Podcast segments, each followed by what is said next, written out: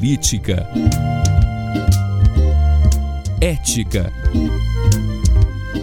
democracia, informação, opinião. Pode falar. Apresentação Cileide Alves e Rubens Salomão.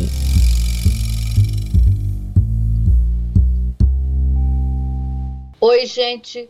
Rubens Salomão e eu chegamos para o episódio 150 do Pode Falar, o primeiro podcast de política de Goiás com trilha sonora de Beto Estrada. Eu falo da minha casa em Goiânia e Rubens do estúdio da Sagres 730 em Aparecida de Goiânia. Oi, Rubens, tudo bem? Oi, Sileide, tudo bem? Um abraço para você. As coisas estão esquentando, né? Vamos que vamos em mais um podcast, Sileide. Muito. Política e a economia estão em suspense no Brasil à espera do que vai acontecer na manifestação bolsonarista e de inspiração golpista marcada para o feriado de 7 de setembro. Este é o tema deste Pode Falar, que trata ainda da reação da oposição à aproximação de Ronaldo Caiado do MDB.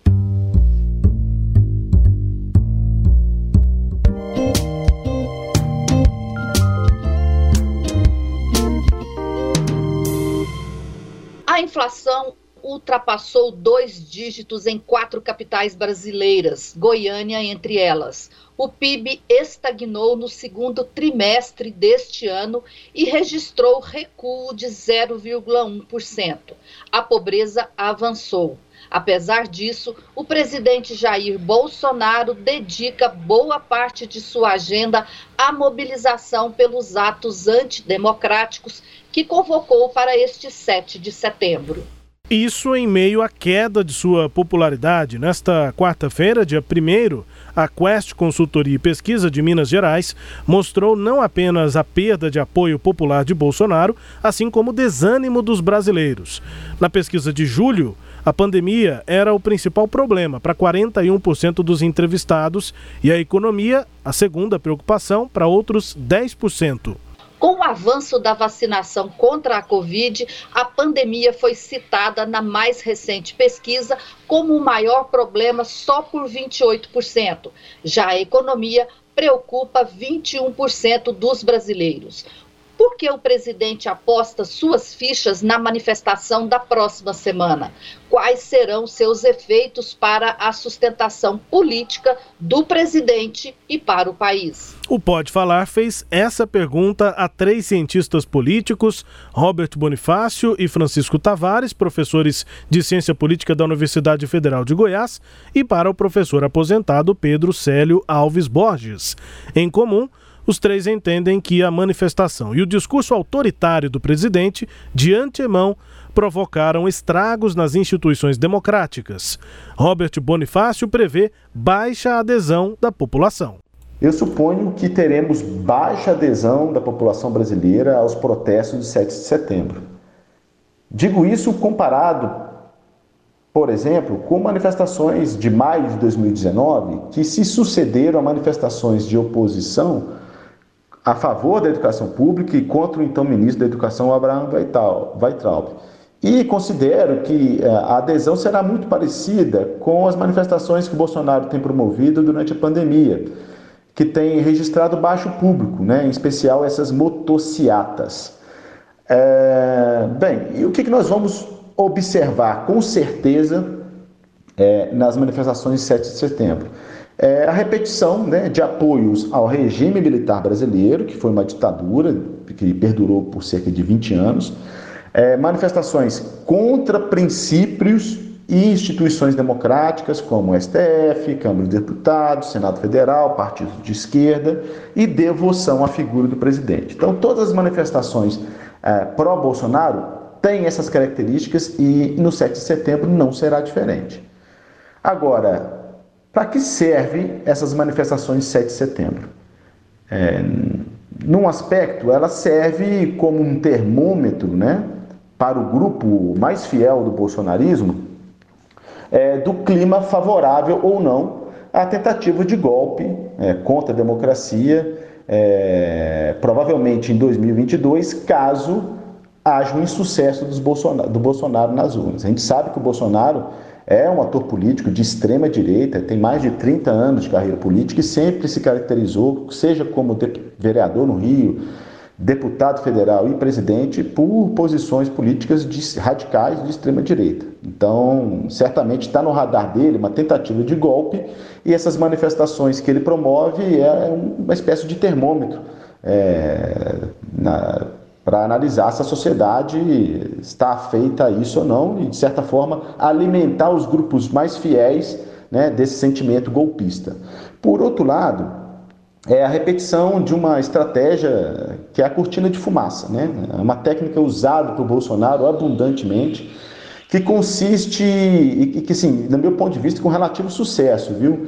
E que consiste é, em voltar as atenções da mídia e da opinião pública para questões pouco relevantes, sem fundamento e conspiratórias, né?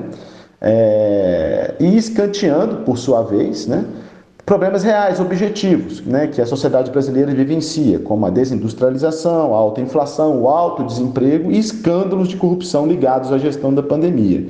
Então, é, sem ter é, é, sem ter a possibilidade de se fiar em resultados positivos de sua gestão, o Bolsonaro inventa questões pouco relevantes que nada tem a ver, põe pouco fundamento e importa pouco para a vida pública do país, a fim de criar um inimigo em comum, é, lançar teorias conspiratórias e assim é, manter um público fiel, é, unido, ativo é, e tentar ganhar as páginas dos noticiários, a, os assuntos cotidianos para coisas pouco relevantes, como o voto impresso, é, como uma tentativa, do, como a, a, ideia de que o sistema vai contra ele, né? ao invés de tratar de questões que mexem com o bolso e com a vida dos brasileiros.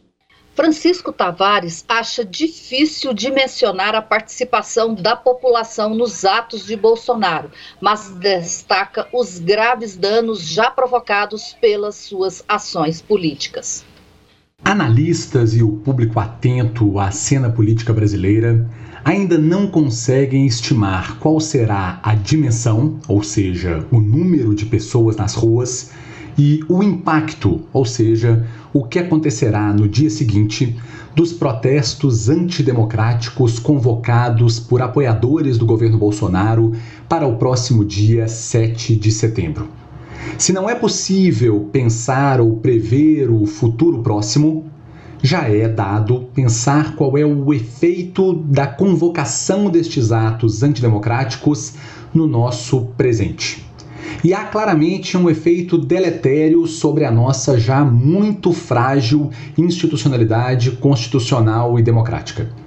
O chamado dos protestos para o dia 7 de setembro, em primeiro lugar, indica que Jair Bolsonaro, com pouquíssima popularidade e pouquíssima intenção de voto nas pesquisas eleitorais que prognosticam o que pode ocorrer em 2022, já não quer mais jogar o jogo eleitoral para se manter no poder as desqualificações contra o Tribunal Eleitoral, contra o sistema de votação, contra o Poder Judiciário, contra os partidos políticos e contra o próprio Poder Legislativo, deixam claro que o plano do governo para se manter em sua função já não passa pelas eleições, mas necessariamente ou preponderantemente por uma ruptura com o sistema eleitoral. Ademais, o simples chamado dos protestos desestabiliza a cena política, levando, por exemplo, a Fiesp e a Febraban a desistirem de publicar um documento bastante comedido com críticas ao governo federal, dizendo que só o farão após 7 de setembro. Igualmente, um ministro do Supremo Tribunal Federal antes de decidir nos autos sobre a nossa democracia e o nosso constitucionalismo, se vê na necessidade, como fez Lewandowski, de ir para um jornal dizer que não se pode dar golpe, não se pode incorrer contra o sistema político.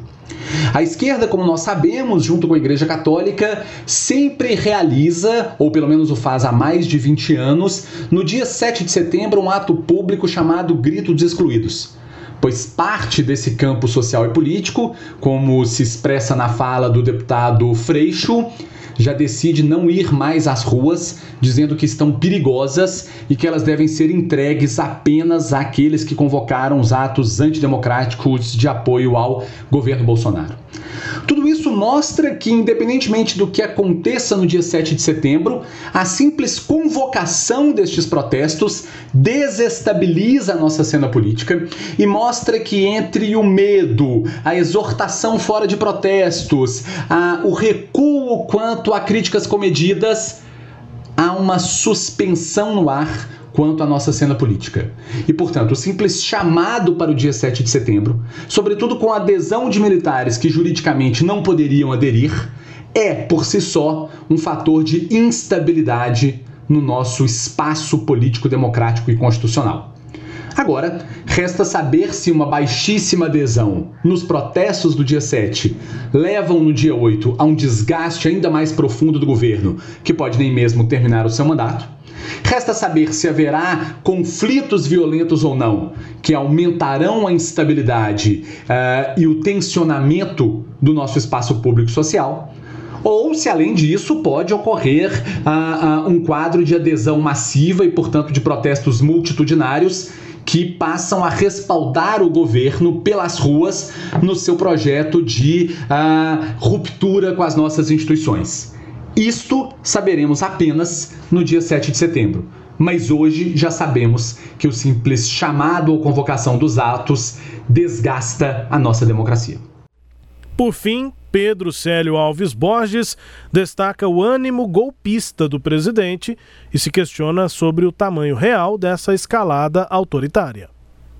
Nós estamos assistindo a um, um e vivendo né, um momento diferente me parece que o ânimo golpista do presidente Bolsonaro consegue criar uma animação incomum, muito, muito saliente entre os seus apoiadores.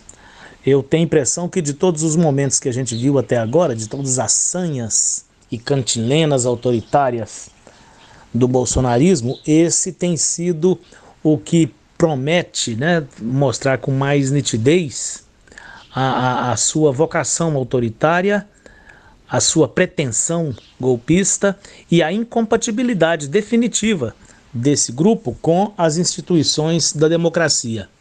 As convocações que a gente tem visto para o dia 7 de setembro, que eles mesmos denominam de manifestação contra o Supremo, ou, em alguns casos, manifestações de golpe ou de intervenção militar com Bolsonaro no poder. Noutra denominação que eu já vi também, intervenção militar já. Então, em todos esses, eh, eh, esses proclames do bolsonarismo, a intenção golpista é nítida. Né? É, provavelmente que, que nós não sabemos a dimensão, o tamanho e, por consequência, o efeito político imediato que esse, esse, esses atos do dia 7 vão provocar. Resta-nos aqui uma certa curiosidade. Eu te confesso que eu estou tendente a pensar o, o tema, o, o assunto, por duas vertentes. Uma delas é de que as instituições brasileiras, as instituições da democracia, estão funcionando. E do outro lado, por mais paradoxal que seja, é que cada vez que a gente, diante de, de, de uma ameaça grave como essa, a gente tem que reafirmar que as instituições estão funcionando, é porque já fica uma pulga atrás da orelha. Pode ser que essas instituições não estejam funcionando tão bem assim. Ou, elas, ou elas estejam funcionando com um viés pré-dirigido que foge de toda a lógica da democracia. Os exemplos mais claros que eu tenho agora são as aproximações e as omissões do, do, do presidente do, do Congresso, do presidente da Câmara, do Senado, com as ações de Bolsonaro. São as violações à Constituição que os próprios comandos militares fizeram em relação às, às intervenções, às manifestações políticas de militares aí nesses últimos meses, a começar pela do general Pazuello.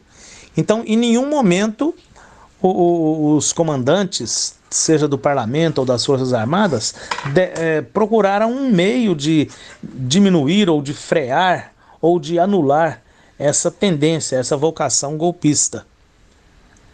E, gente, com isso, as coisas foram se avolumando. Né? Nós chegamos a um ponto em que o presidente foi atiçando muito esse tipo de comportamento, ele foi emulando esse comportamento, e agora chegamos aí a um 7 de setembro, onde, curiosamente, eu não me lembro, não sei se o ano passado foi assim, mas é, parece-me ser a primeira vez que nós não teremos um 7 de setembro com os governos promovendo os seus desfiles cívico-militares. A que ponto o bolsonarismo chegou, né? Anular manifestações cívico-militares do dia 7 de setembro.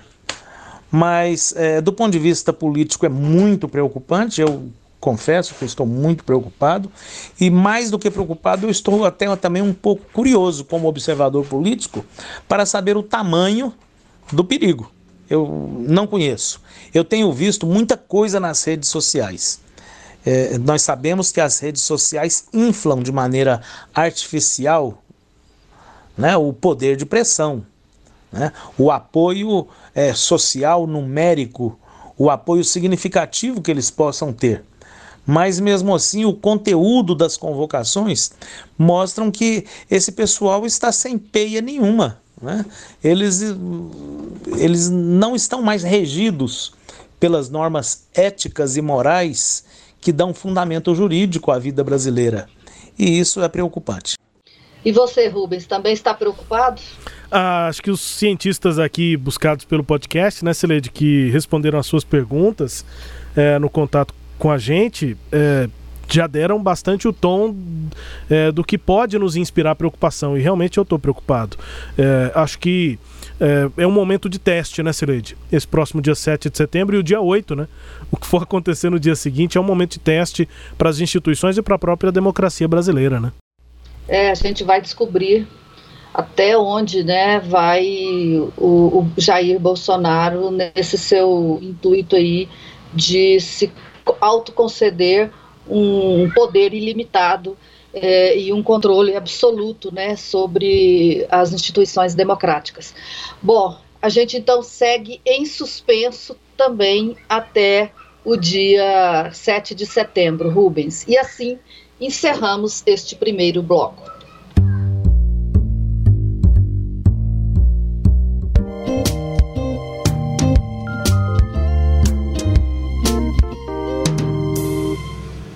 Depois de o governador Ronaldo Caiado dar o pontapé na sucessão de 2022, ao convidar o MDB para entrar em sua chapa majoritária, os partidos de oposição começaram a se mexer. O PSDB entrou em campo em evento em Valparaíso. E vamos empunhar a bandeira da oposição que um dia, em 98, nós levantamos lá do chão e a colocamos bem forte no Palácio das Esmeraldas durante cinco mandatos, com realizações extraordinárias que beneficiaram não a mim, não ao Zé Ayrton, não a Leda, ao Gustavo, ao doutor Hélio, a vocês, mas que beneficiaram fortemente o povo de Goiás. Não dá para comparar o governo atual com o governo Marconi Perillo, porque esse governo não existe. Não existe nova, não existe programa social. Não dá para comparar sequer com nove meses que eu estive à frente do governo.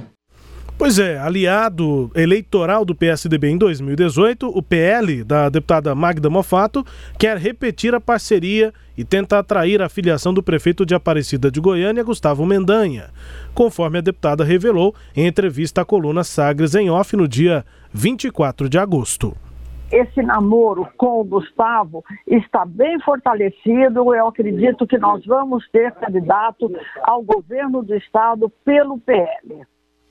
O trânsito político para Aparecida de Goiânia aumentou nos últimos dias, Rubens. PSDB, PL, PSB e até o PT conversam com o prefeito, o elo perdido do MDB. Estamos conversando com ele. Vai apoiar? Depende dele. Ele apoia o presidente Lula?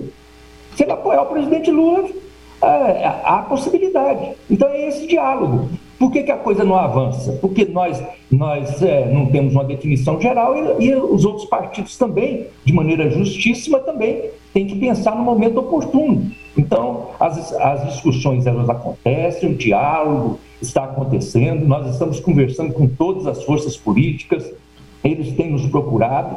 Agora, as definições é, vão acontecer lá na frente. Até os aliados do governador se mexem. O presidente da Assembleia Legislativa, Lissau Vieira, articula a sua ida ao PP de Alexandre Baldi, o Progressistas, numa tentativa de somar forças, afinal, ainda há muito tempo em jogo. Você sabe que em política um ano é muita coisa. Então tem muito para acontecer ainda, tem muito desdobramento em todas essas articulações. O momento hoje fala que o governador, é, no, no entendimento dele, deveria oferecer uma vaga ao MDB. Eu até acho que o MDB, pelo tamanho do partido que é, apesar de ser um partido que disputa as eleições estaduais desde o ano de 1998, todas foram disputadas e nenhuma foi vencida pelo MDB, apesar de que o MDB hoje não tem representatividade é, é, no Congresso Nacional com deputado federal, tem uma vaga uma cadeira no, no, Senado Federal, mas essa não foi eleita, foi deixada pelo governador Ronaldo Caiado, que é do DEM. Então, o MDB, a nível federal, a nível de Congresso Nacional, não tem representatividade no nosso Estado, mas ainda continua sendo um partido grande, continua sendo um partido que tem raízes em todo o Estado. Então, naturalmente, o MDB vindo para a base, ele teria e tem toda a condição de disputar uma vaga na majoritária é, do governador Ronaldo Caiado. Se isso vai se concretizar, o tempo vai dizer. Pois é, o governador é, abriu o jogo e ele está numa posição, é, Rubens, que eu considero privilegiada. Ele é o único jogador, nesse momento, que pode dizer: sou candidato a governador em 2022. Ninguém pode dar essa certeza. Isso o coloca na frente do jogo. Os demais vão ter que esperar as definições do, da legislação eleitoral. O Congresso Nacional ainda está discutindo reforma política, código eleitoral. Tem que esperar as filiações partidárias em março do ano que vem. Então, é, está certo, eu acho, o Rubens Ottoni e também o Lissauer, quando eles dizem, olha, tem muita coisa em jogo. Agora, tem muito, muito tempo em jogo, melhor dizendo. Sim, tem mas é, isso não quer dizer que a, a, escolha feita por Ronaldo Caiado vá mudar neste um ano, mas quer dizer que muita coisa pode acontecer ou muita expectativa de que algo possa acontecer não aconteça, né? Então, para a oposição. É, eu acho que ela está amarrada nesse momento, enquanto ela assiste aí Caiado solto para se mexer. Nessa semana a gente conversou com muita gente que foi é, é, afetada, né, Celeste, por essa antecipação do governador Ronaldo Caiado, presidente de partido, com lideranças e algumas nós ouvimos aqui. É, uma delas foi o Alexandre Baldi, né, presidente do PP, e ele disse na entrevista que, de fato, é, uma entrevista sem tantas definições, né, Celede, mas que, de fato, os movimentos do governador pautam os outros líderes políticos e, e, e, realmente isso pautou bastante, porque me parece que agora a gente tem um lugar da oposição em Goiás, né? Antes a gente tinha a possibilidade do MDB ir ou não e isso faria toda a diferença. Agora a gente vislumbra um cenário realmente do Gustavo Mendanha na oposição, do MDB na base, do PSDB na oposição também, junto com o PL e outros partidos que historicamente sempre estiveram com o governo do PSDB e que agora podem voltar para essa união na oposição no ano que vem. É, e na base do governo, quem considerava antes ir para a oposição, parece que as vozes governistas ficaram mais fortes, né, Cileide? Em partidos considerados grandes, né? São partidos relevantes. O PSD, que tem para uma chapa majoritária o nome do Henrique Meirelles, querendo o Senado, mas também tem o senador Vanderlan, enfim, que tem a sua força, o deputado federal Francisco Júnior. É, todas as lideranças, à exceção do presidente Vilmar Rocha, defendem a composição com o governo e parece que elas têm falado cada vez mais alto. E o PP também, do próprio Alexandre Baldi, já com é, um caminho aparentemente mais trilhado para realmente caminhar ao lado do DEM no ano que vem. O problema é que resta uma vaga só, e aí o tempo é que vai dizer o, o, Yuli Vieira está falando também nesse sentido, né, Cileide? Mas é, me parece que essa antecipação do governador colocou mais ou menos algumas abóboras na carroça. Elas vão se acertando daqui para frente, mas a gente consegue enxergar melhor o que é oposição e o que é governo, Cileide. É, o fato de a oposição agora jogar parada, ela não pode tomar decisões, ela não pode é, é, fazer ações definitivas, isso a torna vulnerável às conjunturas, a fatos que vão acontecendo. Então, eu até acho, Rubens, assim, uma coisa que eu percebi na semana passada, a primeira semana depois do anúncio é, da aliança DEM-MDB, eu sentia que o Gustavo Mendanha estava com muita garra de ser candidato. Nessa semana, eu já senti ele com o pé no freio, né? Porque não é fácil é, você construir uma candidatura a governador num, num outro partido, numa outras circunstâncias. Então, e eu ouvi isso, inclusive de, de pessoas que gostariam de vê-lo candidato. E, e, eu acho que esse quadro assim instável ele vai é, é, continuar, né? Ora a candidatura está mais forte, ora mais vulnerável, ora ele está aliado com um grupo político, ora com outro grupo político, e eu acho que isso vai até pelo menos lá é, esse, esse, esse restante de ano. E isso não ajuda né, a oposição que quer ficar unida, porque é, enquanto isso o governador sozinho continua trabalhando. Ele tem os problemas do governo que ele tem que administrar, mas ele tem essa mobilidade aí para trabalhar ah, os seus projetos eleitorais e é o que ele está fazendo. O fato de ser é, candidato dá-lhe essa é, condição de ir é, administrando com tranquilidade a sua participação nesse jogo político e, portanto, é uma certa vantagem para ele. E só para finalizar, Celede, é, a crescente influência também do processo nacional, né? É, Bolsonaro vai ter candidato, não vai ter, vai ser com Caiado, eles nesse momento estão completamente distantes, né? E, e também a oposição tem essa figura do Lula, né? É, o, a esquerda não vai se juntar é, com um candidato simplesmente por, por ele ser oposição a Ronaldo Caiado. É preciso também apoiar Lula, né? Preciso também fazer oposição a Bolsonaro. Então, a, tem também esses elementos nacionais que vão pesar como pesaram em 2018, né? Diferente do que tradicionalmente acontece, há também um, uma influência desse cenário nacional, Sileide. É, eu acho que essa semana termina com uma pior semana para a relação entre Ronaldo Caiado e Jair Bolsonaro. Foi muito explícito os ataques que Bolsonaro fez ao é, Caiado nessa semana, apesar de não citar o nome dele, mas falar ele criticou, disse que mente um governador do Centro-Oeste que fala grosso, né? Não precisa de identificar. E tá, tá imitou a, a, voz grossa do Caiado, né? E, e, ainda faz isso. Então, acho que terminou muito mal essa relação. É, o Bolsonaro está se revelando um, um parceiro incontrolável. Acho que o Caiado desistiu de, de, de, de tentar administrar essas crises com o presidente da República. É, e lá na frente ele vai talvez possa manter uma posição de neutralidade. Mas por enquanto, Rubens, é esse o quadro e o, o também o, o próprio Gustavo Mendanha vai ter que fazer uma escolha aí. Ou ele vai ficar no, com o grupo que defende a oposição, que apoia Bolsonaro, ou ele vai ter que ficar com uma oposição anti-Bolsonaro. E eu não sei se ele está disposto a, a, a ficar contra Bolsonaro. Rubens, bora? Bora, Sileide. Este episódio teve áudios da Rádio Sagres e do PSDB. Confira o Pode Falar todo sábado às nove e meia da manhã na Rádio Sagres, no Sagres Online, no aplicativo da Sagres, no SoundCloud, no Spotify, no Google App, no Deezer e no Castbox. Siga o Pode Falar em seu tocador de podcast preferido e receba um episódio novo todo sábado. Tchau, Rubens.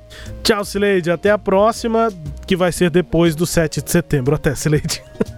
Amém. Tchau, tchau.